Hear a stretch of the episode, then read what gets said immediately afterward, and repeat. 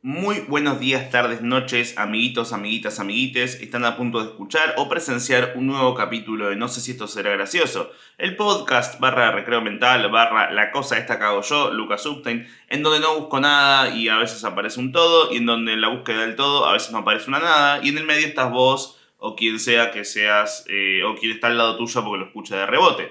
Eh, si estás escuchando por Spotify o YouTube, te invito a dejar eh, un comentario, un me gusta, una compartida, una suscripción. Eh, más que nada porque esto es algo que no, no, tiene una especie de intención de viralización, sino que simplemente si sentís que es lo que querés hacer, que es ponerle me gusta, comentarlo o algo así, podés hacerlo. Eh, habiendo dicho eso, todos los shows que tengo acá adelante van a estar el enlace en la descripción en YouTube y en la descripción en Spotify o en mi Instagram o en tu culo, si te fijas, ahí tipo en el medio de la raya, te abrís y va a haber un QR que lo puedes, tipo tu ano es un QR para escanear. para mí, si te tratás de escanear el ano, aparece en mis shows. Fíjate. Fíjate, dale, posta, anda, dale. Habiendo dicho eso, arrancamos con el capítulo. ¿Qué hace que una temporada sea una temporada? Para mí, eh, la situación en la que está cada persona y la narrativa de lo que estés contando. Si bien este sería el capítulo 101, eh, no es que cada temporada tiene una cantidad igual de capítulos. Por ejemplo, la primera temporada fue desde marzo del 2021 hasta más o menos eh, agosto del 2021, que fueron unos 13 capítulos, creo, eh, o 10, 10 capítulos. Después de eso, dejé de grabar durante casi 4 meses y volví a fin de año a grabar unos cuantos y me, me, copó volver a grabar y hizo eso que yo grabé seguido hasta el capítulo casi 50, que fue el capítulo en vivo, eh, y ahí como que lo di por finalizado, que fue la temporada número 2 técnicamente. Y después dije, hey, quiero seguir haciéndolo y más o menos para julio, agosto de, de 2022 volví a hacer los capítulos hasta eh, hace una semana, semana y media, dos semanas, en donde hice el capítulo número 100. Y siento que ahí terminó una nueva temporada. ¿Tiene que haber una distancia larga entre temporada y temporada? No necesariamente. ¿Qué hace que una temporada sea una temporada?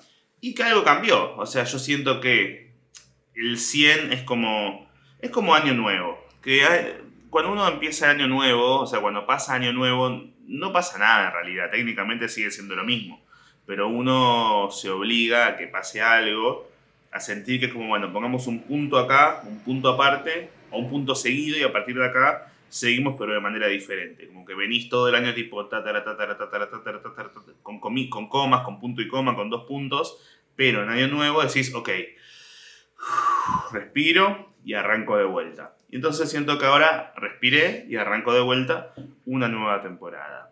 Eh, que debo decir que es una nueva temporada, porque muchos se despidieron de esto. Es más, me pregunto si cuando saque este capítulo va a haber mucha gente que ni lo escuche porque ya asumió que no iba a salir más o que me va a decir, pero no era que terminaba.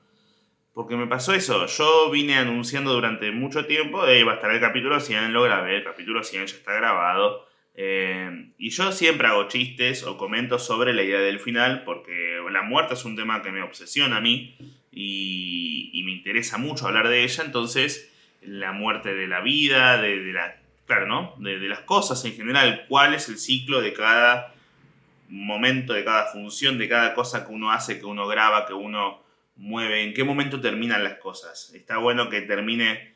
Eh, porque terminó o está bueno terminarlo antes de que sientas que ya está para terminar. Eh, y un montón de cosas así. Y siempre hablé de esto va a durar hasta que yo sienta que tenga que durar. Eh, y por eso planteaba que por ahí el número 100 era un buen momento para terminarlo como un número redondo. Eh, y cuando llegué a grabar el 100 y mientras tanto, dije, che, me sigue gustando hacer esto. Porque realmente me sirve, lo, lo, necesito, en el buen sentido, ¿eh? Entonces, ¿por qué lo terminaría? Y, en el capítulo 100, en los últimos 5 minutos, concretamente alguien me dice, ¿vas a seguir grabando el podcast? Y yo le dije, mira, yo creo que sí, porque me gusta. Porque sí, o sea, eh, si bien hablo mucho sobre el final de las cosas, hay momentos en los cuales está bueno ir y decir, che, ya está. Eh, ya no, no lo sigamos, pero porque no querés ser un portero de barrio toda tu vida. Y, está bueno ir y, grabarlo. Eh, está bueno ir y decir, che, no quiero hacer lo mismo para siempre. Pero después vas y volvés. Cuando, cuando volvés a tu barrio chiquito y ves al portero, que está más viejo, más pelado, más gordo, pero sigue haciendo lo que hizo toda su vida y más o menos parece que está bien. Y ya es lo difícil que es tener trabajo estable en Argentina durante más de 15 años. Entonces, mientras yo a mí me gusta hacer esto, lo voy a estar haciendo y seré portero de barrio. Ustedes pasarán, me verán de vez en cuando y mientras tanto yo voy a estar ahí. Y dije, che, es un lindo final, queda bonito, es como... Eh, es romántico, ¿no? es tierno. Después de eso hice un chiste, me levanto, la gente se paró a aplaudirme en el teatro, se ve en el video, se escucha. Eh, ahora voy a hacer un comentario sobre, sobre eso. y,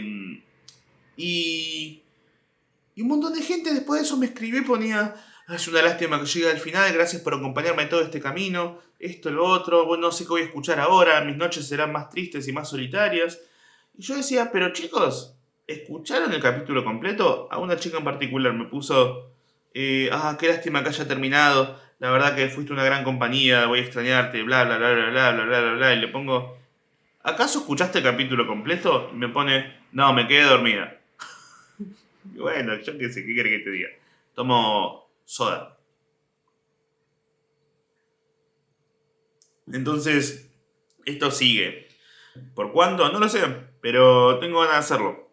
Además es necesario tener un podcast. Para mí, para mí, para yo Lucas, para...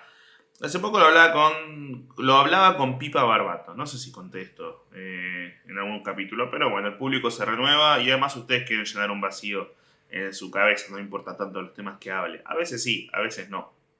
Eh, y, e inclusive me ha escrito mucha gente sobre que escucha esto cuando se va a dormir eh, y que el capítulo anterior, como el sonido estaba medio alto, y las risas estaban fuertes, lo que pasó fue que alguien por ahí se quería ir a dormir y de repente se escuchaba un ¡Vamos, Lucas! y se asustaba. Así que este capítulo lo voy a hacer así, más tranquilo, hablando más despacito, eh, para que quien quiere irse a dormir con esto pueda hacerlo con una voz angelical de mi parte. Voy a estar así, hablando tranquilito. No va a ser una ASMR, porque ASMR sería tipo...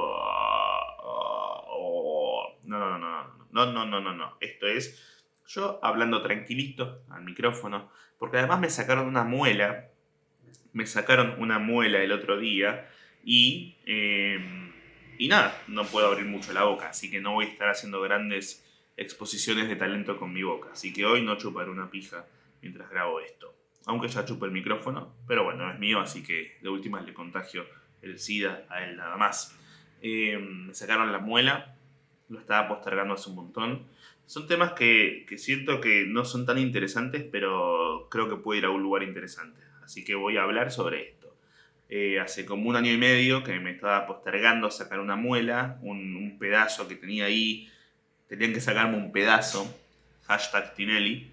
Eh, y, fui al dentista, al odontólogo, y le dije, hola, ¿qué tal? Bueno, mira, me pasa esto Encima cuando llegué al odontólogo me acosté en la camilla del odontólogo y había como un chico que era aprendiz de no sé qué, que era el que me ponía como el babero. Y mientras me ponía el babero me dice, ¿vos sos el que hace videos? Y un poquito de miedo me dio, porque me sentí como en el juego del miedo, para la redundancia. Como le digo, sí, ah, yo te sigo. bueno, está bien. Como que dije, no sé, como que hasta dónde está buena la, fama, entre comillas, ¿no? Y le dije, menos mal que te gusta lo que hago, si no esto sería medio peligroso. Y se ríe como diciendo, no me pareció gracioso. Cuestión que la chica fue y me dijo, eh, mirá, yo te puedo sacar la muela ahora y dentro de tres meses tenés que venir a ver para hacerte un implante o esto o lo otro. Y dentro de, en un lapso de 10 segundos tuve que decidir, ¿qué hago? ¿Me saco la muela ahora o vuelvo en la semana que viene? Porque no estaba mentalmente preparado para que me saquen la muela nunca estoy mentalmente preparado, porque es, algo muy violento, la odontología es algo muy violento, porque es en un, en un, en un espacio muy chiquito, donde meten muchas cosas, que hacen mucho ruido y hacen mucha fuerza y presión. Y es como que te están metiendo un palo dentro de la boca, eh, haciendo... Y haciendo como, ay, no, así no sale, tipo, papa, un, martillo. Eh, y, y 3 centímetros arriba de la, de encía tengo el cerebro. O sea, no, pero sí, tengo, tengo el ojo, la nariz, el cerebro, como que cualquier cosa que salga más o menos mal ahí, te mata. Y, y ya de por sí la anestesia es algo que no me gusta mucho. O sea, entiendo que la anestesia hace que no me esté muriendo de dolor. Pero la anestesia en sí no me gusta porque es como que la siento muy invasiva. Y es como que dice, bueno, cualquier cosa si te duele, ponemos más anestesia. Y, y es muy difícil no tocar cosas ahí que duelan. Eh, no sé, no, no, me gusta mucho. Odio los odontólogos. O sea, los aprecio porque hacen que justamente eh, uno pueda estar acá hoy en día hablando sin dolor. Pero, ¿cómo se dice?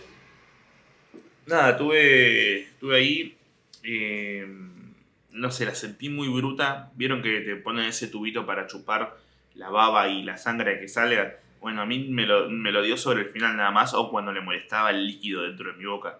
Y yo normalmente yo estoy como, no, sí, yo soporto el dolor, soporto el dolor. Y acá estuve durante casi media hora teniendo fuerte la cama de la que estaba acostado, como, ah, ah, ay, ah, Oni-chan, ah, ah.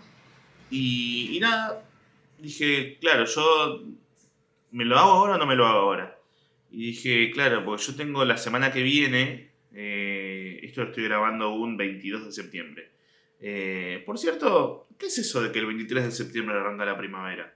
¿Es algo uruguayo o, qué onda? Porque muchos me pusieron, no, la primavera arranca el 23 de septiembre, no arranca el 21, ey, ey, ey, ey. Y lo tomé como un, no sé qué estás diciendo, sos un idiota, te ignoraré pero por ahí es una cosa medio de, terraplanistas o, o, andás a ver qué y, o es un chiste que no conozco. Eh, bueno, cuestión que... Mm, ah, esto, que la semana que viene, el 29, 30 y 1 de octubre, 29 de septiembre, o sea, no 29 de octubre, 30 de octubre, 1 de octubre. no, no, viajo al futuro, vuelvo al pasado. El, va, estoy en el pasado ahora, así que sería viajo al futuro y también vuelvo al futuro, porque ya es el futuro, pero el pasado del futuro. El futuro imperfecto, pasado, presente, bueno, no importa. Em, tengo shows, entonces cuando te sacan una muela tenés que estar durante casi una semana hablando poquito o no ingiriendo cosas de que puedas masticar, eso. Y en base a eso dije, yo no puedo ir y sacarme una muela de acá eh, si no lo hago ahora, que tengo una semana sin shows, ¿cuándo lo voy a hacer? Porque de acá hasta diciembre tengo shows todas las semanas, casi viernes, sábado, domingo, tengo casi toda la semana shows. En, en octubre tengo creo que 12 shows, en noviembre creo que tengo 13 shows. Y bueno, en diciembre estoy más tranquilo, pero en diciembre es más, más difícil, no me quiero sacar una muela con 45 grados. Y antes de Navidad, que es cuando se come. Entonces, en base a todo eso, dice, bueno, dale, dale, sácamela. Y me la sacó y me dejó esa gasita que te ponen, que después tenés que escupir la gasita. Eh, voy a un lado con esto, ¿eh? Esperen que voy a un lado. Y, me pone la gasita en, el, orificio que me quedó y me dijo escupir esta gasa a la hora, ten cuidado porque se te va a formar una especie de coágulo de, sangre y, y toma esta pastilla y esto. Cuestión que llego a casa, nos tiramos con, con Nati a dormir una siesta, yo estaba medio drogui y me despierto a la hora y media, medio babiado, que eso significa que fue una buena siesta, haberte dormido babiado. Y cuando me despierto, miro y veo que tengo el brazo medio manchado. Eh, y era porque había babiado sangre. Y veo que tenía el brazo medio manchado, la almohada, que encima era la funda blanca con un par de. con sangre también. Y hasta la cama tenía sangre. Y y Gozo me suena la nariz un segundo, chicos, para ser más asqueroso todo. Ah, no es asqueroso, es, es humano. Igual ahora, ahora voy a eso, ¿eh? ¿eh? y me. Y justo se despierta Nati y yo me sentía re culpable porque, o sea, básicamente me dormí, babié y me babié la sangre de la boca, tenía el labio con sangre, está todo medio, medio manchado. Y le dije, no, boluda, disculpame, me siento re culpable, es un asco esto. Y me dice, no, no, tranquilo, no, no pasa nada, ahora, ahora lo limpiamos, es una boludez. Y yo me sentía re culpable por, por todo lo que, por eso. Y ahí es cuando dije, claro, es que los hombres, o los hombres cis, para ser muy progre, eh, o correcto, ¿qué? ¿Acaso estoy diciendo que ser progre es lo correcto? ¿Qué? ¿Qué? O, o, o, o, o oh, oh, oh, oh, axilas tenidas de colores, oh, oh, oh, oh. como que para los hombres cisgénero, no estamos acostumbrados a ver tanta sangre. Y para una, para una chica cisgénero, está bien dicho, ¿no? Creo que sí. Eh, es algo re normal, tipo, a partir de cierta edad, medio que varios días al mes, durante varios años de su vida, están acostumbradas a, ok, bueno, me sale sangre de la concha. Y a veces puede ser un montón, y, y aparte tengo retorcijones, y esto y lo otro. Entonces es como que. Y además que encima de que me, sale sangre, me da ganas de cagar y cago con sangre. Ah, no cago con sangre, sino que se mezclan los colores. Y eso es como algo normal de ser femenina. Entonces eh, ya hay como una especie de costumbre a, eso. Y yo estaba como, ay, sangre, no, ay, el dolor. Y, yo la veía ella que estaba como, es una boludez, y yo estaba como, no, me voy a morir, me sale un montón de sangre de todo el cuerpo. Ah, ah". Y, es un poco, porque creo que los hombres no estamos acostumbrados a ese tipo de, de, situaciones. Es más, estaba pensando cuáles son las situaciones en las cuales... Eh, porque ponele, ¿cuán, la primera vez que le viene, que le viene a una chica, ponerle que es entre, si es muy adelantado a los 8 o 9 años, si es más atrasado puede ser a los 14, 15, no sé. Eh, que debe ser un momento re difícil en la vida de un, de un niño, niña, niña. Decir, che, esto me está pasando, porque por ahí vos estás jugando a Dragon Ball en la escuela, o a las Barbies, o a lo que sea que estés jugando, y de repente, pum, sangre de la concha. Ah, ok, mira, crecí. Y te enterás, que te, te enterás de un montón de cosas siendo muy chica, tipo, bueno, mira, ahora esto significa que, eh, que tu cuerpo te está diciendo que ya estás preparada para ser madre, o, era provida, tipo, era, tu cuerpo es el Opus Dei, que te dice, bueno, ahora eh, puedes ser mamá. Y vos estás tipo, pero, pero quiero ver Sakura Carcaptor. Eh, y es como meter un montón de información de golpe. Tal vez por eso es que maduran antes las chicas o, las chicas maduran más que los hombres más, más de jóvenes, porque se enfrentan a situaciones así desde muy temprana edad y por ahí cuando a una chica le está viniendo, un chico está diciendo, oh, mi primera paja. a una chica le viene, ¿qué significa? Mira, ahora significa que tu cuerpo va a empezar a cambiar un montón y que podés reproducirte, no que lo hagas, pero significa que existe la posibilidad de, y bla, bla, bla, bla, bla, y que una vez al mes va a pasar esto, y tenés que ir y cuidarte, como, y por ahí como mucho un chabón a esa edad se empieza a pajear. Y es como, ¿qué? ¿Qué? ¿Que si me toco puedo generar un montón de placer en mí mismo? ¡Oh, gracias Dios!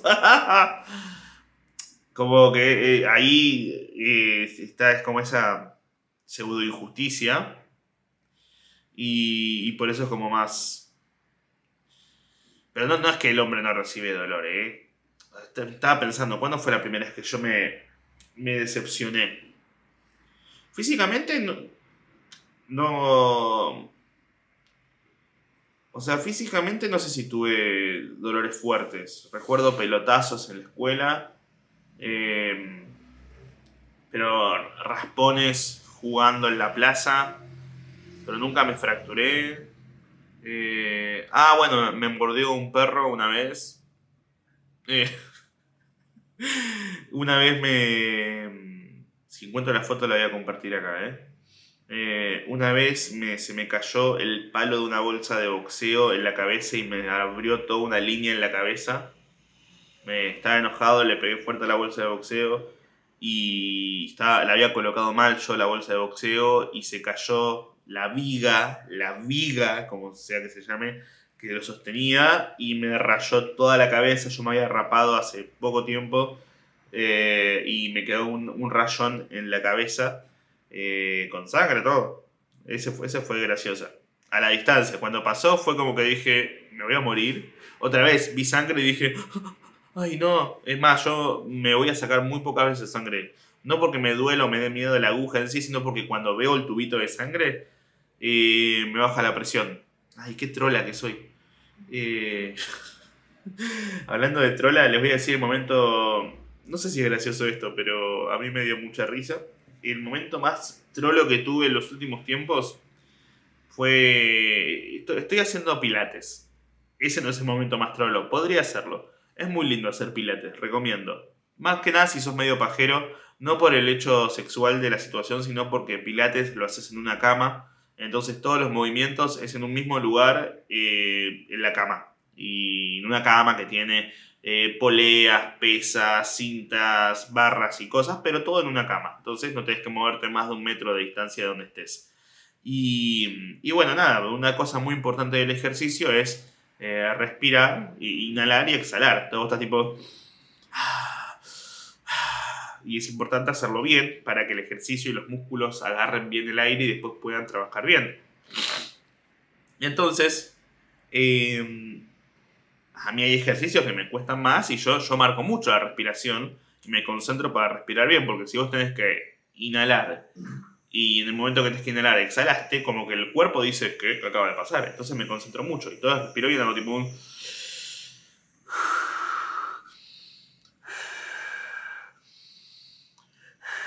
Y el otro día en un ejercicio en el que me estaba haciendo mucha fuerza, junté un poco de más los labios y me salió un silbidito.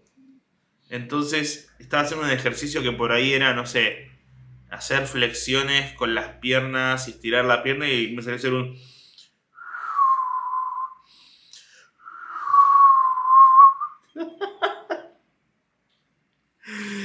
y tenía al lado un montón de, señoras. Eh, no, fin de. No, no, no tengo que poner un chiste a esta situación, ya es divertida de por sí, me parece. Váyanse acá, ahí está el chiste. Ese es el chiste. Eh, no es un chiste, es algo que pasó. Pero bueno, eso. el dolor. El dolor en los hombres y las mujeres. Eh, los hombres. ¿Cuándo fue la primera vez que yo sentí mucho dolor? Que yo recuerdo haber sentido dolor. No físico necesariamente. Salgamos de lo físico. Dolor que, haya, que yo... Bueno, me acuerdo cuando tenía 6 años, que fue cuando me di cuenta que me iba a morir. No me acuerdo si lo conté esto, pero yo creo que la primera vez que tomé conciencia de la muerte fue cuando tenía 6 años, que estaba jugando con mis juguetes en la bañera. Algo muy de niño, que es llenar la bañera con, de agua y, y, tener juguetes y sumergir. Si, si, es que yo porque era de clase media baja, entonces llegaba a tener. Eh, tenía juguetes y tenía agua, pero pedíamos plata a fin de mes. Eso era mi infancia. Eh, entonces. Eh, jugaba con los juguetes y en un momento me acuerdo que yo tenía muchos juguetes de Dragon Ball, muchos juguetes chinos de muy mala calidad, entonces encima mi abuela trabajando en una juguetería, que no era una juguetería, era, era un bazar chino donde era un todo por dos pesos. Uh, me acuerdo que en un momento existía el todo por dos pesos. Hoy en día hay gente que le sigue diciendo todo por dos pesos, pero ya no es todo por dos pesos porque los dos pesos de hace 20 años ahora son 2.000, 20.000, no sé, todo por 10 mil pesos. Eh, y ella trabajaba en un bazar chino en donde entre todas las cosas que había había una parte con juguetes. Y siempre que iba a visitarlo una vez cada dos semanas me regalaba algún juguete. Que eran juguetes en este caso de Dragon Ball que eran muy de plástico, muy chino todo y se, se rompía muy fácil. Cuestión que un día estaba jugando con los juguetes abajo del agua y me acuerdo sumergirme, cerrar los ojos, que se me tapen los oídos y estar con la oscuridad absoluta, los oídos tapados, sintiendo una sensación de vacío, y dije, che, esto medio que... ¿Esto es la muerte? O sea, no es que me morí, pero dije, che, creo que me voy a morir.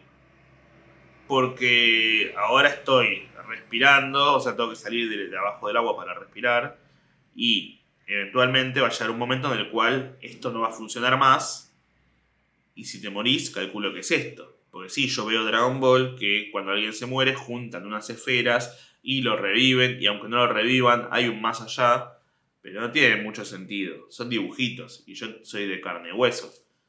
Y me acuerdo que salí del agua, o sea, me saqué, la cabeza y me puse a llorar porque tenía miedo. Y un poco porque quería que venga, que venga mi vieja como a, a papucharme, ¿no? A decirme, hey, tranquilo y, me puse a llorar como, pero como, como haciendo ruido como para ver, más, más de lo que quería llorar. Si mi llanto era un... Acá lo hice tipo un... Ah, ah", y mirando de costado de la puerta a ver si se abría. Y vino mi vieja. Dijo, hey, ¿qué pasó? Nada, que me di cuenta que, que me voy a morir. Y un día me voy a morir y todos nos vamos a morir. Y me miró y su respuesta fue muy tranquilizadora, que me miró y me dijo, bueno, sí, pero falta un montón. Y cuando me dijo eso, como que primero me quedé triste. Ella dijo, bueno, voy a seguir viendo la tele, cuando quieras venís. y se fue, a, se fue la pieza y... Y aunque parezca una boludez, me arrequedó eso. Fue como, bueno, sí, pero falta. Ojo, dijo esto y a los dos días se murió mi viejo. O sea, no a los siete años, pero... A lo que voy es que mm, me tranquilizó, me, sirvió bastante. Otro momento en que sentí dolor... Eh, o sea, para profundizar un poco más con lo otro. No es que me tranquilizó, pero fue como, o sea, lo que me quedó a mí, lo que yo recuerdo de ese momento, fue como un, sí, te vas a morir, pero ahora estás vivo. Así que nada, ¿qué te preocupa?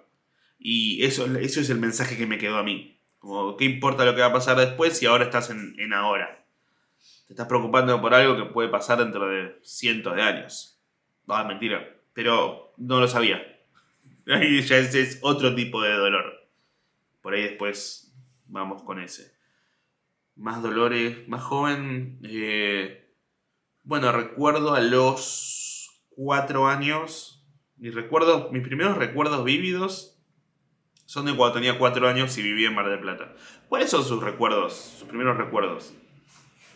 Por ejemplo, yo tengo un flash de estar eh, con dos o tres años en una pileta de natación. Pero es un flash que dura un segundo, ¿eh? y nada más. Eh, me acuerdo cuando yo tenía tres años, nos mudamos. sí, sí, nos mudamos de, Capital Federal a Mar del Plata. Y yo tenía un triciclo y me acuerdo mientras armaban el flete, eh, que era gigante, yo recorrer la vuelta a manzana con el triciclo. Y eso me lo acuerdo. No recuerdo si qué hablé, qué comí ni nada. Me acuerdo de dar vueltas con el triciclo por la cuadra antes de irnos con el camión de mudanza. Y ya después, en Mar del Plata, yo tenía cuatro años y me acuerdo mucho del jardín. Em, que em, recuerdo que robaba. Yo le robaba juguetes a mis compañeros. Un compañero tenía un juguete, me lo robó eh, y me gustaba y se lo robé. Y mi vieja se dio cuenta porque básicamente abrió la mochila y tenía el juguete. Y me, me hizo una caminata larga y me dijo, ¿Te gusta tener juguetes? Digo, sí. ¿Te gustaría que te los roben? No. ¿Y por qué se los robas a otra persona? Y me cayó la ficha. Mi vieja tendrá un montón de cosas medio complicadas y, polémicas, pero para explicar cosas es muy buena, ¿eh? Como que en su momento me dijo eso y fue como un, ah, ok, está mal robar. Listo, ya está. Si a mí no me gustaría, ¿por qué se lo hago a otra persona? Fin, el mensaje me quedó. Eh... Bueno, al poco tiempo una compañera fue y me robó un juguete a mí eh, me acuerdo que me, estaba de moda la máscara y me habían regalado un juguete de la máscara, el perrito de la máscara, o sea, el perro de la máscara con la máscara puesta. Y lo llevé a la escuela y de la nada, no sé, lo habré dejado en la mesa, lo perdí y al día siguiente aparece ella con el mismo juguete. Y yo, che, ese es mi juguete. No, sí, es mío. No, no es tuyo. Y no tenía cómo probarlo, así que nunca lo pude probar y se lo quedó ella para siempre. Eh, ¿Qué otro dolor sentí? Pero bueno, son más cuestiones más sentimentales. Hay chabones que se cagan a trompadas y eso, pero yo nunca estuve muy metido en eso. Es como que... Bueno, e-, e-, esto es algo... Ay, me voy a recibir de, de, aliadín, pero... El hombre se caga a trompadas. Hacia afuera. La mujer se caga a trompadas desde adentro. Tipo, los chabones van y, se pegan en la cancha, en sí, eh, no sé, jugando son violentos. La mujer por ahí hacia afuera, no, pero desde adentro el mismo cuerpo de la mujer dice, hija de puta, la concha de tu madre, te voy a matar. Y vos estás como, pará, ¿qué te hice? No, nacer hiciste. ¡Ah! En cambio los chabones como que estamos como, ay, necesito pegarle algo. Em, sí. No sé. Eh, otro dolor. Otro dolor que haya sentido más de chiquito. Eh, O sea, tengo un montón de dolores. Pasa que. No, no, pues si no parece como, che, no, esta persona que nunca sufrió. Voy a tomar soda.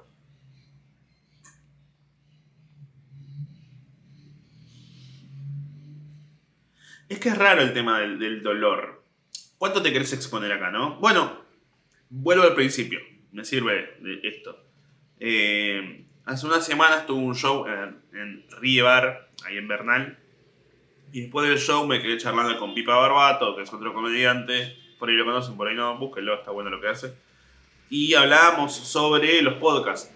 Y él me decía que él había tratado de tener uno, pero no le cerraba del todo porque no sabía bien de qué hablar y qué decir y qué no decir. Entonces yo le comentaba que lo que está bueno del podcast es que no hay que decir nada en específico. Está bueno la idea de hacerlo en sí, porque lo que tienen los podcasts, y más lo de los comediantes, es que hace que la gente conozca otro lado de la persona. Que vea a la persona detrás del comediante no es que acá uno expone todo, pero vos entras a las redes de cualquier comediante y lo que vas a ver son los videos de stand-up. Chistes cortados de una parte del show, sea de un chiste literal o de una charla con el público, y donde somos todos capos y donde todos hacemos reír, y donde nunca nada está mal, ¿no? Y un poco va de eso, porque vos tenés que vender risas y seguridad y mira qué capo que soy. Entonces vos entras a mi perfil ahora y vas a ver 150 videos de los últimos tres meses actuando con un montón de risas y aplausos y un montón de fechas y comentarios y viralizaciones y todo eso lo subo porque digo, bueno, mirá, es para que la gente que entra a verme por primera vez diga, ah, mirá, esto es lo que hace, este es el tipo de humor que tiene, me copa, compro una entrada para ir a verlo. Pero si solamente haces eso, es medio vacío me parece. Porque la gente solamente va a ver eso de vos y solamente sabe eso de vos. No es que tienen que saber algo más, pero creo que hoy en día, para que alguien pueda ir y decidir ir a ver a alguien, más en una época en la cual económicamente está todo medio complicado, uno no, no va a ver a alguien solamente porque dice, ja, qué capo. Tiene que haber una cierta compenetración con la persona que están yendo a ver. Me parece a mí. Entonces, ¿por qué la gente es tan fanática de la música? Porque la música lo que hace es eh, llenar tu, tu, alma, tu corazón, te acompaña en el día a día. Entonces vos vas a ver a Luis Miguel o, o no sé, a Divididos o, o si el Indio Solari saca un recital, se va a votar y va a meter 10 millones de personas porque la música de Los Redondos acompañó a la gente durante un montón de años y en un montón de situaciones. Entonces, aunque la gente, aunque él no los conozca, la gente dice, no, loco, vos me acompañaste en un montón de lugares y momentos y esto y lo otro, y sos una persona importante en mi vida, aunque vos no lo sepas, entonces por eso me gusta ir a verte, porque disfruto lo que haces, pero aparte disfruto compartir con vos durante un rato. Y para mí, los podcasts tienen un poco de eso, que es, eh, sí está bien, ya sé que haces reír, sé que me gusta lo que haces, o sea, me puedo reír con lo que haces, pero son videos de 40 segundos, de un minuto. Me puedo reír un montón. Ojo, eh, por eso yo al principio de la introducción lo que aclaraba es, el objetivo de esto no es viralizarse. Yo esto se lo estoy diciendo a un número de personas mucho menor que la gente que consume lo que hago. Yo subo videos y tienen 100.000, 200.000, 500.000 reproducciones, muchos me gustan, se viralizan, esto, lo otro. En comparación a la gente que escucha esto, es mucho menor, que por ahí es un 10% de eso, o un 1%, que, que, igual es un montón. Es gente que quiere algo más, es gente que quiere eh, traspasar ese minuto de risas y poder decir, bueno, ¿y qué más tenés para decir? Me interesa. El que está acá siento que en cierto punto, en cierto punto es porque, bueno, me interesa, a ver, dale, te escucho. Eh, no es necesario que estés tirando un chiste todo el tiempo. Me interesa lo que tengas para decir. Tomo soda. Y, y por eso está bueno. Eh, le decía hacer, hacer cosas así. Porque nos mostramos los comediantes tan, tan de forma superficial y, y jocosa. Todo el tiempo haciendo chistes. Que si haces todo el tiempo chistes. Entonces, ¿qué sos? Un chiste. Sí, en parte sí, pero es como la serie Friends. cualquier sitcom, que hay risas de fondo. Y vos a veces decís, o a veces me pasa a mí que viendo sitcoms, decís, hey, son situaciones súper feas que si le sacás la risa de fondo y solamente dejas hablando a los personajes, siguen risas de fondo en cada chiste, no es gracioso, es un, es un drama. Si ves Friends y dicen, ah, me separé por tercera vez, eh, no sé qué hacer con mi vida, estoy triste, eh, todo me sale mal, no es gracioso, es triste. La gente pone risas de fondo para marcar el, remate y que uno diga, ja, ja, ja, hey, ¿por qué me estoy riendo de esto? No importa, ja, ja, ja. Entonces, eh, para mí está bueno dar algo más y poder profundizar en eso y mostrarse humanos, justamente porque es lo que somos. Humanos. Eh, no sé dónde estaba yendo con esto. Ah, sobre si está bien exponer las cosas, los dolores y eso. En cierto punto sí, está bueno. Está bueno repensarlo. A mí lo que me gusta de pensar el pasado es que te ayuda a buscar algo diferente de lo del día a día. Una cosa que pasa mucho, o me pasa mucho a mí con el tema de, las redes y cosas de ese estilo, es que estamos todo el tiempo hablando de lo mismo. Entonces vos entras a Twitter y más el algoritmo que, medio a veces te, te, guía lo que vas viendo, lo que consumís. Entonces ahora mi algoritmo de TikTok me muestra perritos, eh, perritos, videos de perritos gente bailando mentira colgala eh, y algún otro video de comedia estándar. En Twitter me aparecen muchas cosas de mi ley, muchas cosas de las elecciones, porque consumo, leo y consumo mucho sobre política. Y, después en Instagram, nada, no, no sigo casi nadie, entonces no, no veo mucho Instagram sí. Veo lo que hago yo y ahí lo dejo para no... Porque vieron que Instagram es medio, medio adictivo en el sentido de que entraste a la historia de alguien que compartió de otra persona y decís, a esta persona me suena, creo que la conozco. Entrás y decís, uy, ¿te acordás de este? A ver, mira cómo está ahora, a ver cómo estaba hace dos años. Y hace dos años tenía una foto con otra persona que también conociste, que decís, ¿y este quién es? Y entras. Y cuando te quieres dar cuenta, viste 25 minutos abriendo pestañas de gente que no sabes quién es, ni te importa tanto, ni te importaba tanto, pero por este tiempo de vida haciendo eso. Entonces, eh, medio que uno cuando está abriendo eh, en las redes te quedas medio en ese, en ese bucle de, de, lo mismo y de lo mismo y de lo mismo y no, no crear nada nuevo. Y me pasa que cuando pienso en el pasado, aparecen un montón de cosas que por ahí, con la mirada de grande, la resignificás o la ves desde otro lugar. Y no es lo mismo pensar algo cuando tenías 6 años que cuando ahora tenés 30 y decir, uy, me acuerdo de esto, qué locura lo que fue esto. Me parece que es hermoso poder ir y y ahí aparecen un montón de cosas muy, muy ricas, ¿no? Eh, en pensarse a uno de, antes. Es esto mismo, de ir y decir, che, por ahí yo nunca tuve un sufrimiento a nivel dolor, pero mi sufrimiento es más interno y ni siquiera a nivel físico, a nivel, a nivel mental. Entonces yo, a mí nunca me cagaron a trompada eh, pero la ansiedad que tengo por ver morir a mi viejo la tengo ahí desde siempre. Entonces, como son, son diferentes cosas, cada uno tiene su propio micromundo y, bueno, somos todos mundos que van colapsando entre sí, ¿no? Algunos se juntan bien y otros generan un choque. Eh, entonces, Dolores. Tenía una profesora que se llamaba Dolores. Esto me acabo de acordar. Sexto grado. Se llamaba Dolores y cogía con el de música, Dolores, no yo.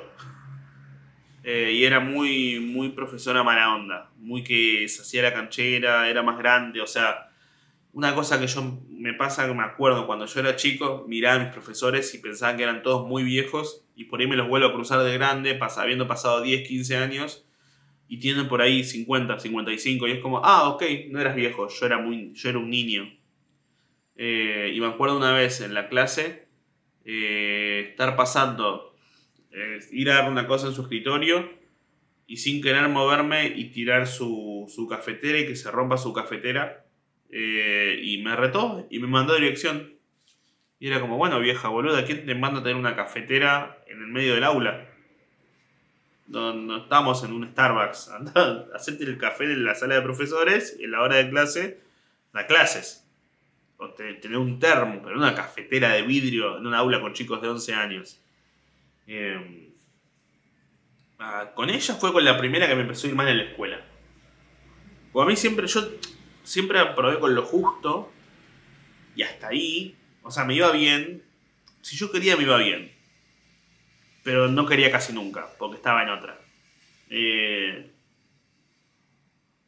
o sea, no, no, yo he dicho que no, si yo me hubiera esforzado podría haber sido, bueno, pero no lo fuiste, ¿no? Yo, yo fui varias veces a lo largo de mi época estudiantil una persona con buenas notas y, que remarcaba y resaltaba. Pero después otras veces no, porque estaba con la cabeza en otro lado. Pero cuando me concentraba y decía, ahora sí, bien, 8, 9, 10. y bueno, pues también justo con, con, esta profesora fue el año que, que volví después de que murió mi, mi, viejo. Y había vuelto a la escuela, a la escuela la que yo iba de, antes. O sea, yo... Hay un montón de data. A ver, resumido en 10 segundos. Eh, yo fui durante cuatro años de la primaria a una escuela en Villa Crespo. antes de que muera mi viejo nos mudamos durante siete meses a casi por Liniers, cerca de la cancha de Vélez, y fui a otra escuela y cuando murió mi viejo, eh, para conectarme con algo más conocido y familiar, mi vieja me volvió a mandar a la escuela en la que iba antes. Fin. Entonces, fue un año escolar medio raro, porque entre mudanzas, entre esto, entre lo otro, eh, no, no, me, no me lograba acostumbrar mucho a la escuela, porque era como un, ay, nada, nada vale. Entonces era como, chicos, vamos a ver matemáticas, ¿para qué si todos nos vamos a morir? Y, era como, sí, Lucas, pero eh, tenés que decirme cuánto es 3 más 3 o te lo llevas. Eh, pero bueno, eso, son dolores que haya tenido de infancia mi profesora. Esa fue la dolor, el dolor que tuve, la dolor que tuve. Y bueno, después de grande. Después de grande los dolores están todo el tiempo. Los físicos, tipo nivel A, la espalda, el brazo, el dedo, la cabeza. Y después, nada, las frustraciones y cosas así, darte cuenta que. Porque medio que de chico uno cree que es capaz de hacer todo. Y es como, uy, ya voy a ser grande y voy a poder hacer todo. Y después sos grande y decís, ay no, quiero ser chico. Y que hagan todo por mí. Porque de grande es que te das cuenta donde que decís, ah, bueno, por ahí no es que podía hacer todo, sino que hay un montón de burocracia para poder hacer las cosas. Eh, porque en, la vida de un niño, cuando sos chiquito no existe la palabra burocracia, no existe la palabra trámites. En cambio, cuando creces es cuando decís, a ver, quiero hacer esto, sí, bueno, tenés que trabajar. ¿Eh? Sí, porque si no trabajas no puedes pagarte tal cosa que querés. Ah, oh, bueno, está bien. Y también tienes que hacer esto. Oh, oh, bueno. También tienes que hacer esto. Oh, bueno. Y para poder hacer todo esto, tienes que primero ir y hacer otras cosas. Ah, la puta madre. ¿Y cuándo puedo hacer lo que quiero? 10 minutos en la semana. Ah, la puta que me parió. Pero bueno, eso es parte de, crecer también y entenderlo. Y, y, por eso está bueno. O sea, no, no está bueno, es una verga. Pero. Pero bueno, creo que es parte también de las cosas. Si, si todo pudieras tener todo lo que, lo que querés, ¿cuánto lo disfrutarías? Hoy en día creo que un montón. Si siempre te faltaron cosas o nunca tuviste las cosas que querías, el día que puedas tener todo, vas a disfrutarlo. Que de vuelta es la, mi teoría de la clase media baja o clase baja, que es, si nunca tuviste lo que querías, el día que lo tengas lo vas a apreciar un montón. En cambio, si siempre tuviste todo, ¿cómo vas a poder apreciar la falta de algo si nunca te faltó nada? ¿No? Eh, sí.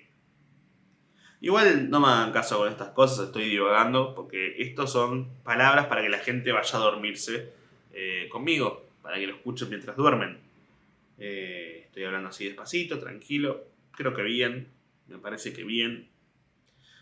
Es más, el otro día me contó gente que, que soñó conmigo en diferentes situaciones Así que le pedí a diferentes oyentes o seguidores que si soñaron conmigo, me lo cuenten. Así lo contaba acá. Eh, me mandaron muchos mensajes. Eh, es más, puede que ahora esté hablando y esté apareciendo en el sueño de alguien. Hola, estoy en tu cabeza. ¿Cómo te va? ¿Todo bien? Buenas noches. ¿Qué comiste hoy? Eh, ah. Porque uno cuando escucha música o, o, algo de alguien hablando y se duerme escuchando eso, por ahí le aparece la voz en la cabeza. Me acuerdo patente una vez durmiéndome escuchando cuál es a la mañana, el programa de Pergolini que hacía en Rock and Pop. Eh, qué loco a nivel generacional. Hay un montón de gente acá que debe tener más de 30, que lo debe reconocer el programa. Hay un montón de gente que por tiene menos de 25 que dice, "Eh, eh, qué locura, a nivel generaciones. Bueno, eso. Y, bueno, pedí, que me cuenten los sueños. Eh, así que voy a contarles diferentes sueños de oyentes barra, sí, seguidores. Eh, espero que les gusten. O no, no sé. Voy a reaccionar a sueños de gente conmigo. ¿Alguna vez has soñado con este hombre? Oli, bueno, ya que estamos con los sueños, una vez soñé que estábamos con vos, un amigo y el duco internados en salud mental. Nos queríamos escapar, aunque era por joder nomás, porque no nos queríamos ir, teníamos música, comida, comodidad y todo. Y pues nada, nos escapábamos e íbamos a un puente para pasar a otra ciudad. Ahí nos veía mi papá y nos mandaba al frente. Nos iba a buscar y se repetía todo. Así que en ningún momento nos cruzamos. Va a ser en salud mental. Bueno, ok.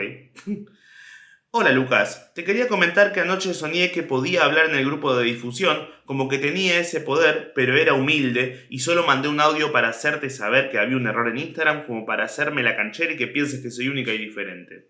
¿Saben que mucha gente me está pidiendo que abra el canal de difusión o que arme un grupo de difusión en WhatsApp? Medio que me da paja la idea porque siento que ya hay un montón de canales de difusión que tengo, pero siempre está bueno armar uno nuevo. Eh, en WhatsApp por ahí lo haga. Pero en Instagram abrirlo para que la gente hable, ni en pedo. Es como... O sea, lo que tiene el stand-up es que el que tiene el micrófono, barra la luz, barra el poder, es el que está actuando. Si yo le doy el poder a cualquiera que hable, pierdo yo el, no el protagonismo, sino la capacidad de decisión sobre el resto porque todos tienen el mismo nivel de voz que yo. Entonces, así como en el escenario, cuando yo subo y alguien dice, ¡eh! Y yo le digo, cerrar el orto, como, mirá que yo soy el que va a hablar, salvo que yo te diga que hables. Si yo le dejo a cualquiera que hable, dejo puerta libre para que otros hablen, puede ser un, un- quilombo y no me interesa manejar ese quilombo porque no los conozco tanto. Apenas si me conozco a mí y, muchas veces me arrepiento de cosas que digo o hago. Imagínate si dejo entrar a cualquiera que no sé quién es, quién que anda y que a los 10 segundos puede mandar una foto de una pija de un cadáver o bardear o esto o lo otro. Ni en pedo. Eh, armen sus propios canales de difusión y, y- y ganen las elecciones. Eh, Buenos días, señor Upstein. Aprovechando que la otra persona contó su sueño, te digo que yo soñé que unos tipos con uniforme del IRA te asesinaron cuando fuiste a dar un show en México. También cuando te mataron dijeron al cielo sin poncho, porque aparentemente a los santos cuando se morían les daban un poncho gratis. Y si sos una pantera, sos poncho la pantera. No hay un- una buena construcción de chiste ahí, pero está bien. Eh, vamos con otro. Buen día, Lucky. Ah, este, este fue el primero que me mandaron que me dio mucho asco y por el cual surgió que yo pregunte si soñaron conmigo. Buen día, Lucky. Te cuento que el día de hoy soñé que me internaron en un psiquiátrico, lugar donde vos también te alojabas debido a que buscabas hacer contenido para tu podcast. Hablaste un toque, te fuiste y una enfermera procedió a olerme la concha, producto de mi falta de higiene y ducha. En fin, nada, eso. Besos. Eh... Me recuerda el chiste. ¿Y te gusta Yuya? Eh, prefiero que se lo laven. me gusta que hay, una, hay un factor en común entre la gente que, sueña conmigo, que es sueñar conmigo y psiquiátricos e internados. ¿A dónde podría ir a hacer el podcast en vivo? ¿Dónde podría grabar en vivo? Más allá de, ciudades o... ¿En dónde daría que grabe el, el podcast? ¿Una plaza? ¿Un bar? ¿Un teatro? ¿Un hospital? Un- una biblioteca. Lugares donde podría grabar el podcast que podría quedar bueno que lo grabe ahí. Em, eh, a ver. em, una casa abandonada. Un bosque. Una playa. Tiren ideas. Tiren, ayúdenme a armar los capítulos. ¿Dónde, ¿Dónde más podría grabar? Em, bueno, vamos con otro sueño.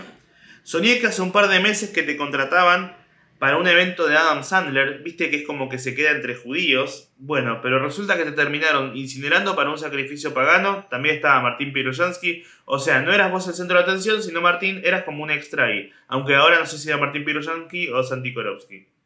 Me, parece bien. Me parece bien.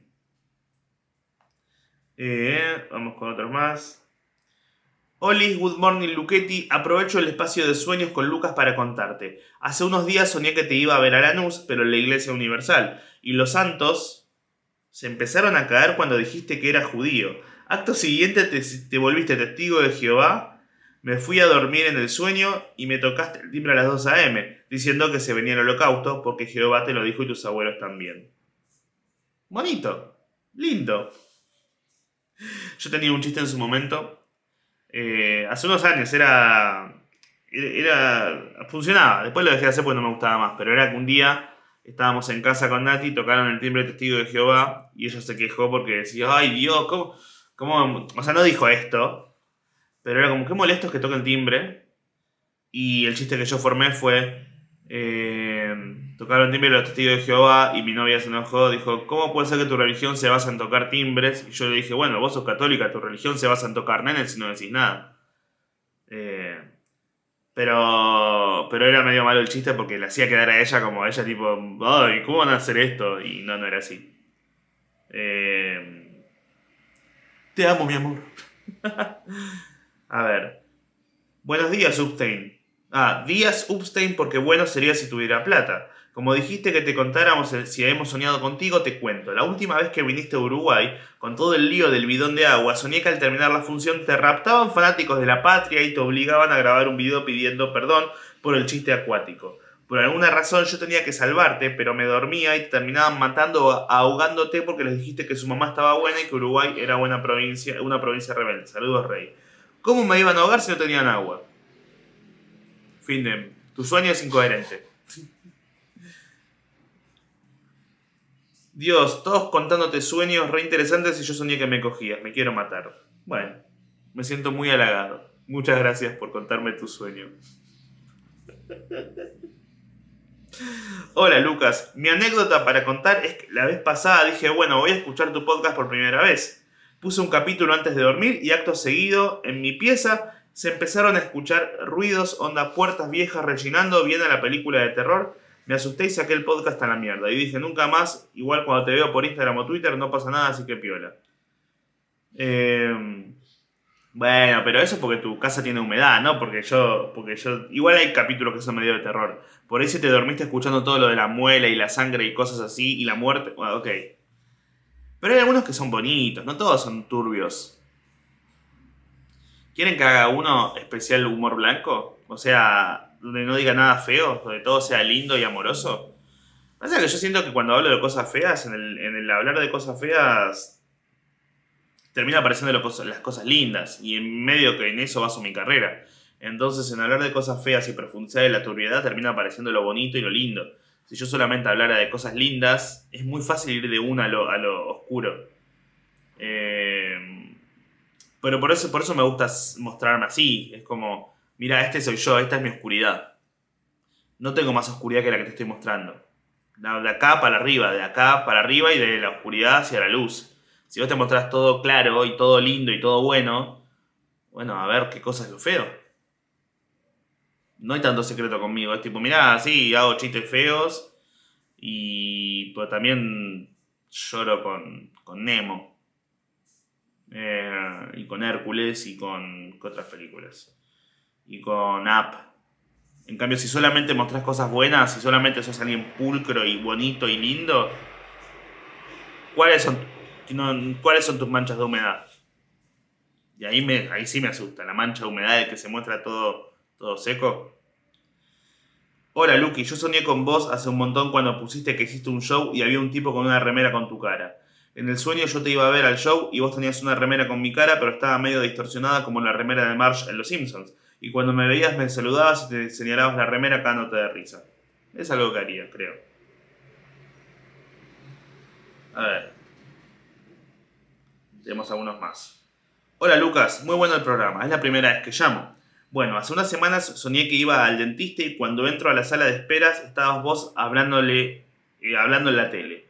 Doy la vuelta y veo que todas las paredes estaban llenas de fotos tuyas, lo que me empezó a sentir raro y todo fue muy raro. Todo fue más Rato más raro cuando pasó a otra habitación en la que hay una pecera y uno de los peces tenía tu cara.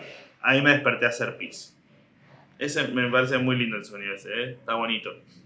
Justo con temática dentista. Yo igual si entro un dentista y tiene fotos con mi cara, me asusto, me voy. Hola Lucas, me acabo de despertar de la siesta en el colegio. Mi sueño fue que estabas tomando el colectivo y te subís vos. Que estaba tomando el colectivo y te subís vos, te pones al lado mío y me empezás a hacer una entrevista a mí. Ahí de la nada, todo el colectivo arranca a aplaudir, corta el trencito la alegría. Qué lindo. Hola Lucas, yo soñé que venías al campo a hacer stand-up. Con campo me refiero a Formosa.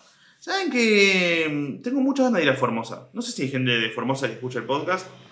Me quedan, a nivel provincias, en Argentina solamente me falta ir a Catamarca, Formosa, La Rioja y Santa Cruz. Eh, a, las capitales. Después a todas las capitales del país ya fui. Eh, me falta ir más adentro. Me han hablado mucho de Concordia, me han hablado de, de Altagracia, de, de Río Tercero, de, de Villa María. Me han escrito de, de, bueno, de Tierra del Fuego, de toda la ciudad de Tierra del Fuego, de, de Río Gallegos. Me han hablado de muchos lados.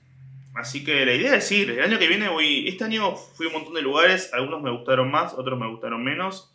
En todas igual la pasé bien y en todas rescato muchas cosas. Eh, y tengo la suerte que hay un montón de gente de muchos lados diferentes que me quiere ver, hacer el show y reírse un ratito conmigo. Así que nada, el año que viene voy a pensar muy bien a qué lugares voy a ir, porque mismo este año no estoy yendo a otros lugares porque ya tengo todo ocupado, entonces no, no puedo. Así que cuando arme el calendario para los lugares a los que voy a ir el año que viene, tengo que pensar muy bien a dónde ir. A dónde ir. Así que si sos, si sos de algún lugar al que nunca fui y te interesa que vaya, decímelo. Tipo, che, Lucas, soy de Málaga, España. Estoy en Barcelona. Estoy en Timbuktu. Soy de Holanda. Soy. Decime porque por ahí termino yendo. Soy de Sáenz Peña, eh, Chaco. Ponelo. Así lo tengo en cuenta. Pongan. Eh, soñé que tenías un ejército de mutantes en el castillo de María Antonieta y yo peleaba contra ellos de forma muy épica. Entonces después vos te escapás a una torre con un gato que se volvió humano. Cuando llegas a la torre se reinicia el universo y solo los judíos recuerdan las peleas pasadas. Entonces vos, yo y el gato humano nos comemos un helado.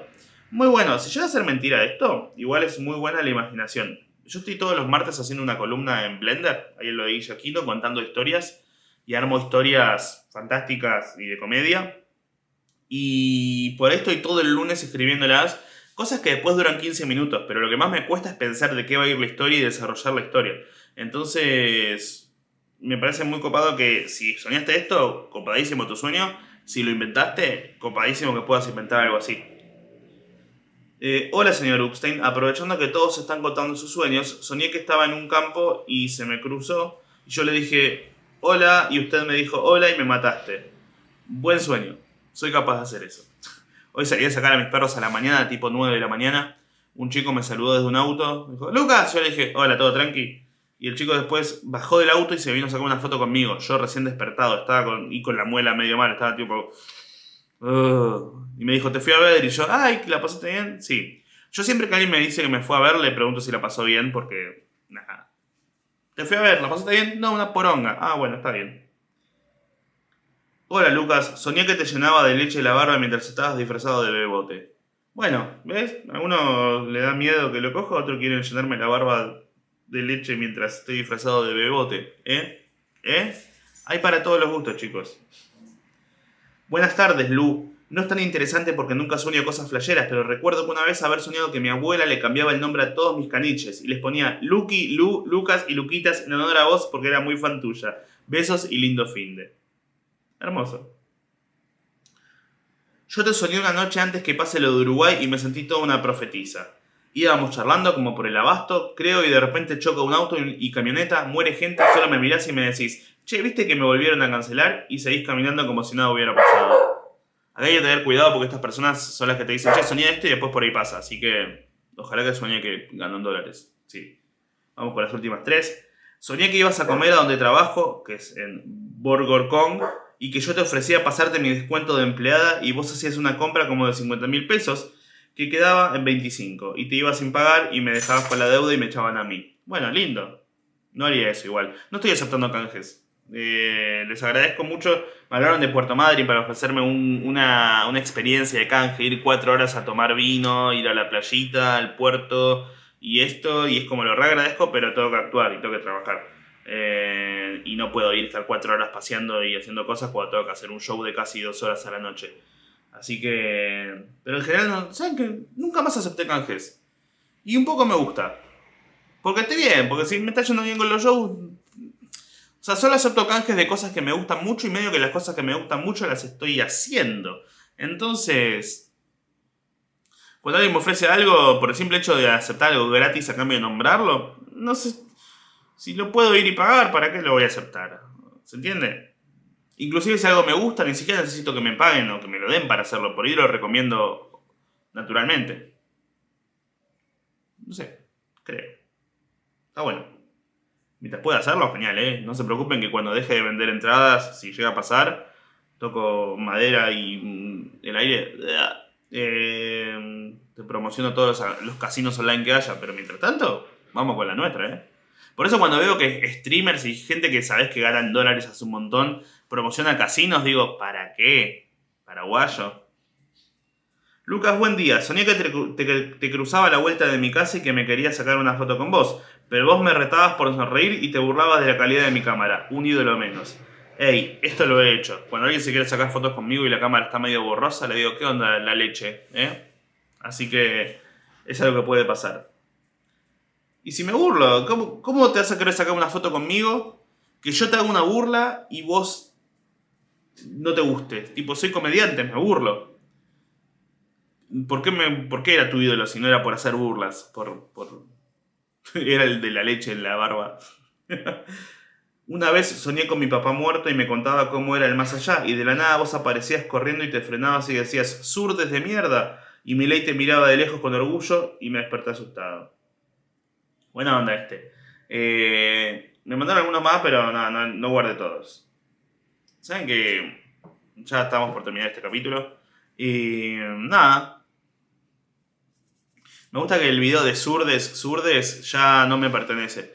Eh, obviamente está muy, muy en, de moda ahora todos los libertarios y todas las cosas y de libertarias y eso. Y en las redes están defendiendo a ley a rajatabla, cualquier cosa que diga, tipo no hay nada que le critiquen, entonces cuando alguien quiere criticar a alguien que ataca a ley, van y dicen, ah, zurdo, comunista y un montón de cosas re pelotudas, entonces todo el tiempo veo mi video apareciendo en pantalla y es como, pero ya ni me pertenece, ya es un meme de internet y un poco me alegra, es como formas de pasar a la, a la, a la historia, ¿no? No a la historia, a ser parte del lore de las redes. Eh, también soy parte del lore por mis parecidos. ¿Se acuerdan que yo hace como 40 capítulos dije que no iba a mostrar más fotos de parecidos mías para no quedar identificado con parecerme a cosas? Eh, es como que desde que dejé de hacerlo empeoró y mucha más gente está compartiendo parecidos. Eh, pero un poco, o sea, fotos de perros, de gatos, de bebés y un montón de cosas que yo por ahí ya compartí en el pasado y ahora vuelven a compartirlas porque por ahí la vieron por primera vez, y ni siquiera van y ponen, esto es igual a Lucas Upstein. Simplemente comparten la foto de un perro, de un gato, de un bebé, de un carpincho, de un avión o de lo que sea, y ponen Lucas Upstein y ya tiene 40.000 me gustas el posteo. Y también un poco me da risa. O sea, yo no lo fomento. Me han escrito, eh, Lucas, eh, te comparto esto, no sé si, si, seguís compartiendo parecidos. Y le digo, mira, no, no los comparto, o sea, no, porque compartirlo es fomentarlo, pero tampoco me molesta. Simplemente yo no lo muestro porque no quiero ir y sumarme yo a la oleada de, mire, me parezco a esto porque tengo por ahí podcast, stand-up, programa, esto y lo otro para compartir, entonces prefiero compartir otras cosas. Eh, pero me da risa, como, ah, mira, estoy en la cabeza de gente. Eh, es más, ahora estoy en la cabeza de gente. Ahora estoy en tu cabeza. Hola, estoy en tu cabeza. ¿Ves? Por ahí me estás mirando por YouTube y estás mirándome y escuchando a la vez. Lo dudo, muchos lo dejan de fondo mientras hacen cosas. Pero pase lo que pase, estoy sonando en tu cabeza. O por ahí estás acostado, acostada, acostada, eh, mirando el techo, cerrando los ojos y hola, estoy en tu cabeza. Qué linda cabeza que tenés. Estética. Te podrías rapar y quedaría bien. Otra gente no, otra gente tiene la cabeza como alienada y parece como, no alienada tipo, ah, los medios, la política, no, no, alienada de, de, estirada, como que es un huevo que parece como una verga. La reta, la reta tiene la cabeza alienada. Eh, la cantante Lili, eh, bueno, Lili, alien, hada. Y un hada alien es una hada de color verde que hace tipo... Ese es el sonido que hace un alien. Eh, pero eso estoy en la cabeza de la gente. Estoy en tu cabeza. Eh, este es el capítulo 101. ¿Hasta cuál llegaremos? No lo sé. ¿Lo termino en el 102? ¿Se viene el final? No, pero para cerrar este capítulo, el otro día muchos decían, no, pero es el final, dijiste que iba a ser el final, iba a ser el cierre de algo. Y sí, un cierre no implica que sea el final, un cierre es el, puede, puede implicar que es el inicio de algo nuevo. Y ese algo nuevo es esta tercera temporada de No sé si esto será gracioso. Eh, así que mm, nos vemos el próximo capítulo, nos escuchamos el próximo capítulo y estoy en tu cabeza.